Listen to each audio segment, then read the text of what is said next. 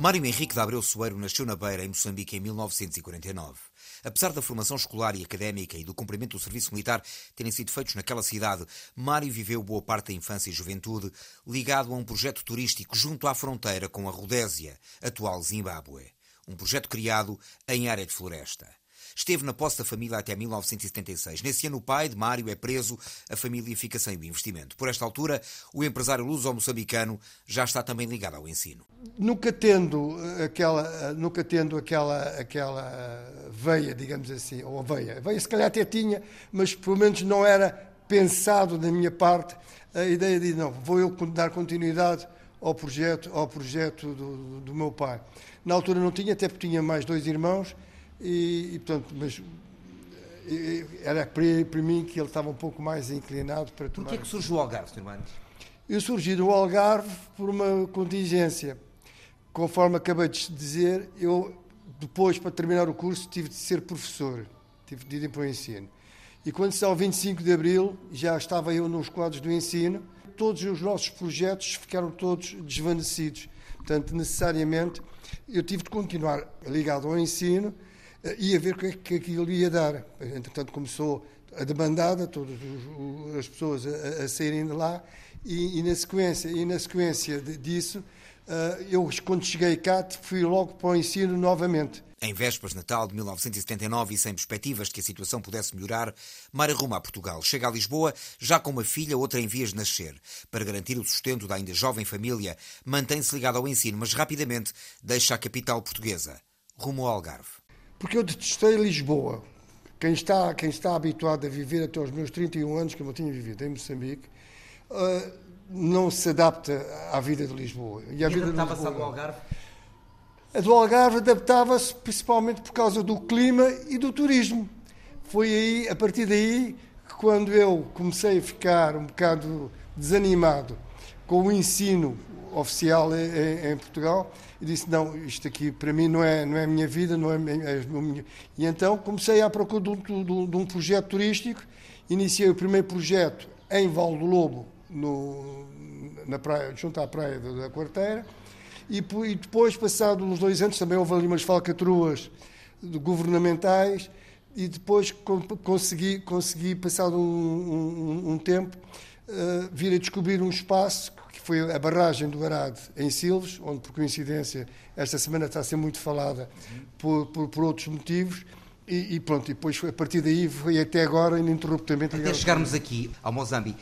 O que é o Mozambique? Se pudesse descrever aos seus amigos o que é este espaço. O Mozambique, quando as pessoas me telefonam, ainda hoje recebi umas chamadas, dizer ah, é um restaurante moçambicano, porque Mozambique vem de Moçambique, é o nome inicial, vem de Moçambique.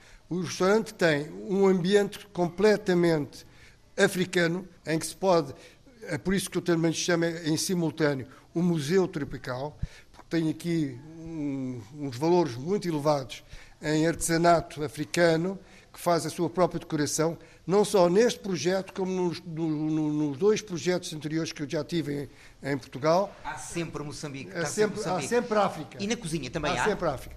E na cozinha não dá para no Algarve uh, criar um restaurante exclusivamente e especificamente dedicado só para a cozinha, cozinha africana.